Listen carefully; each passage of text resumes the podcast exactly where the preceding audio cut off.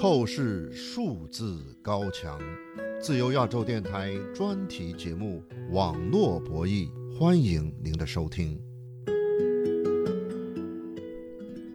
大家好，我是美国自由亚洲电台网络博弈节目的主持人小安。我们十五分钟的节目关注中国网络自由，特别是网络上那些被中国政府封禁的内容。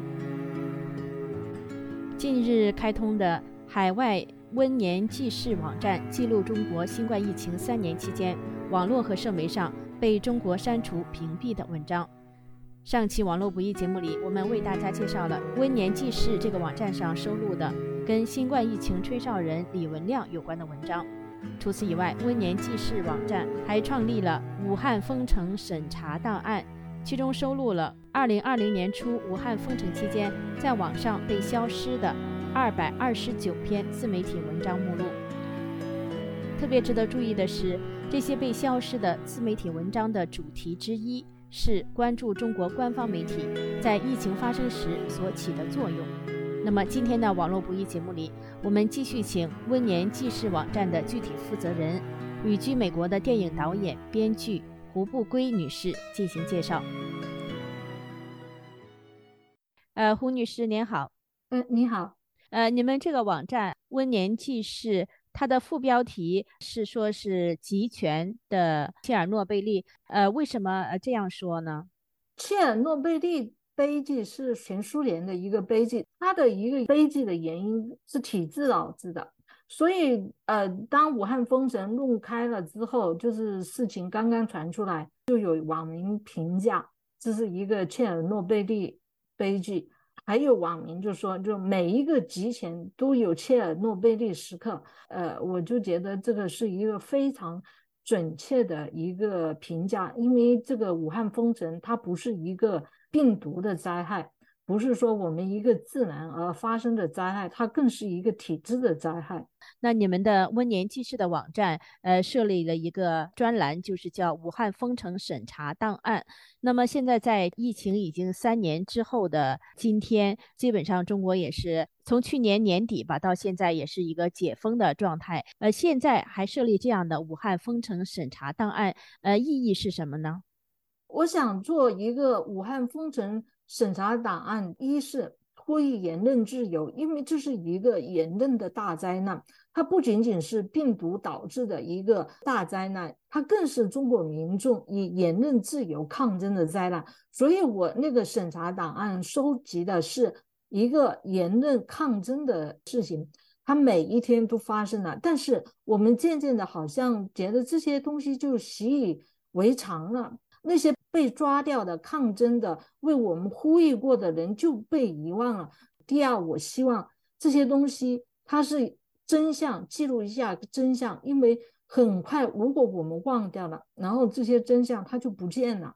那么，你们网站上的这个武汉封城审查档案，呃，收录了在二零二零年武汉是最早封城的这个城市，最早发现疫情的地方。武汉疫情呃一百零一天之中呢，呃，你们收录了至少有两百二十九篇自媒体的文章，呃，就是说是非官方媒体是在一些网民或者是一些人士在社媒上、在网络上发表的文章，是吧？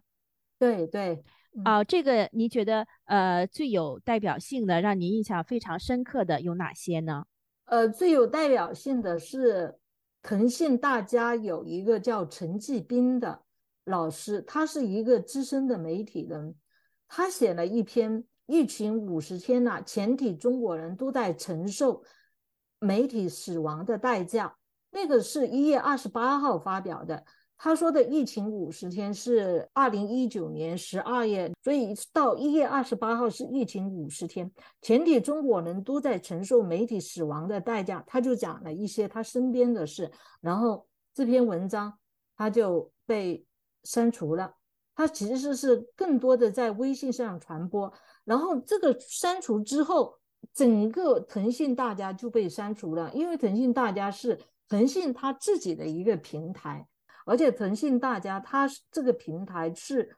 当时中国知识分子、媒体能能够发声的一个平台之一，就是很少已经有平台可以这样关注时政热点来发声了。这是之后基本上中国就再也没有平台，就是能够来集中发声讨论时政了。呃，还有二零二零年武汉刚刚封城期间。被删的这个自媒体的文章，有一篇文章题目就是叫做“我们已知的武汉肺炎的重要消息都不是武汉官方首发的”，这是发在微信公众平台上的，呃，是来自一个账号叫“事实杂货铺”。胡女士，当时这也是一种普遍的心态，是吧？对，在一月二十五号武汉封城消息传出之来，大家发现武汉疫情之后，当时是有很多文章指出。为什么在一月二十五号之前，正式的媒体、市场化的媒体都没有准确报道过？只有一篇自媒体文章，偶尔自译上面的一篇文章提到有人传人的迹象，表示担心。但是那篇自媒体文章是一月十七号发，但很快消失了。甚至还有一篇自媒体文章，他说翻页了当时武汉的《楚天都市报》和《湖北晚报》。他们两家官媒，这两家官媒那个二十多天都在讲两会怎么过春节，怎么团拜，只有两天提到了疫情啊，但都是豆腐块，都没有说会人传人。但是后来有人论文传出来，就是在海外发的，说十二月份就发现有人传人，所以当时有很多自媒体文章就担当了那种调查记者的角色，来分析媒体为什么没有报道。哎，这就是当时自媒体文章一个主题吧。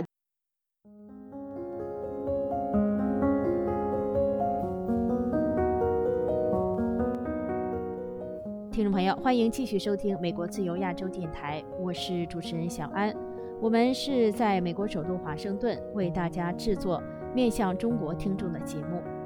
自由亚洲电台的网络地址是 www 点 rfa 点 org。欢迎大家在社媒上点赞并转发自由亚洲电台网站专题节目《网络博弈》每一期新节目的链接。在全球纪念二零二零年二月初武汉中心医院眼科医生李文亮去世三周年之际，美国民间智库对话中国的创办人王丹策划的“温年记事”网站开通上线，请继续收听。这个网站的具体负责人胡不归女士介绍他们这个网站武汉封城审查档案的内容。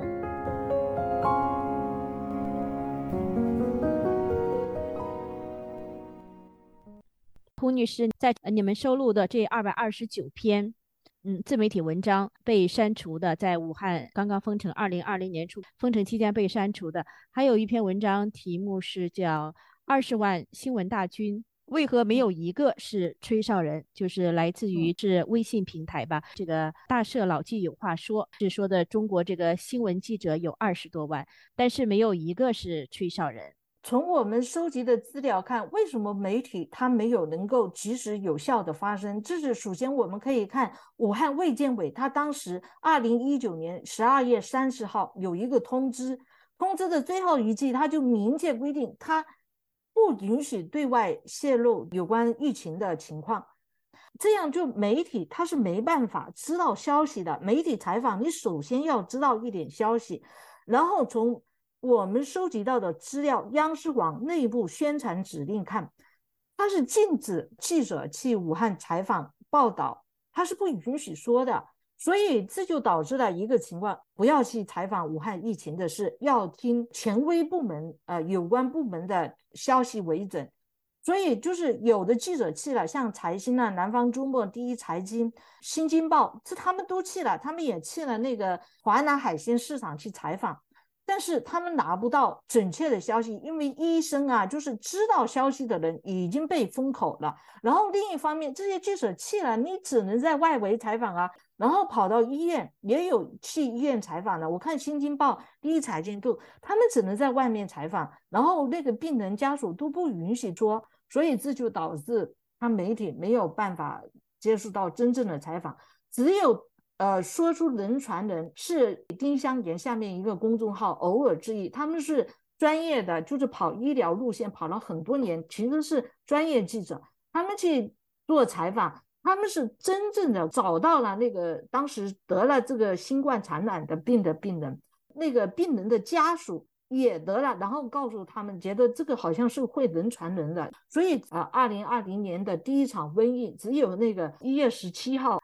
呃，偶尔自己这篇公号记者找到了病人。胡女士，还有一篇文章你们收集的被删除的是题目叫《灾难报道中媒体用心灵鸡汤》。来掩盖新闻生产能力的不足，这是微信公众平台上一个叫“常识传播局”的这样一个微信号发的这样一篇文章。这篇文章关注的也是媒体在灾难报道中的作用。那显然是就是说，这个对于灾难的报道不足这种情况，就是说中国的这些灾难呐、负面的这个新闻报道中，媒体的角色这种缺失性的角色，在今天是不是还存在呢？这里媒体，我觉得需要打一个双引号，因为中国的媒体，它还大致还是要分开来讲，官方媒体和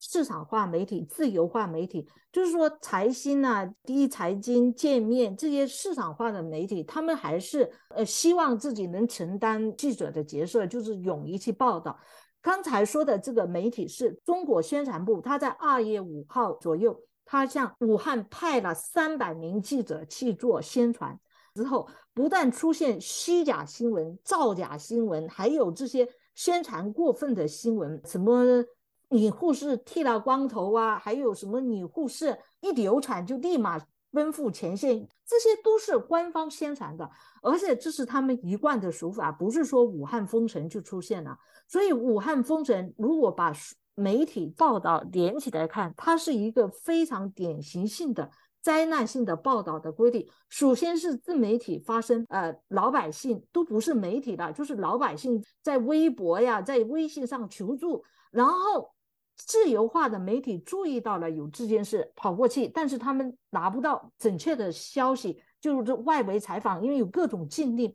有一只看不见的手在控制他们，然后。这个灾难太大了，爆发出来没办法了，然后呃，官方媒体就开始出手了，要么就是正面宣传，然后就出现好几种声音，一方面用正能量，一方面就用审查消灭负能量，就是说他在媒体报道中，这是一个非常有典型性的灾难性的报道的，包括舆论控制的一个典型案例。这就是我为什么要把武汉封城整个一百零一天要把它做成核定本给大家看。这是一个中国就是近几年来灾难性报道，小的没有这么明显，比如河南水灾，它也同样显现出这样的。首先是民众在啊在自媒体上呼救，然后市场化媒体赶紧砍过去，然后官方出手就控制舆论了，最后什么都消失了，就剩下正能量。这基本上是。有中国特色的社会主义宣传规律吧。河南水灾，您是指二零二一年七月河南郑州啊、开封啊等地发生的这个特大的罕见的水灾，呃，也有造成许多的伤亡。对这个，我想强调的是，因为这基本上是凭一己之力收集的二百二十九篇，但实际上删除的文章远远比之多。我只是收集到冰山一角。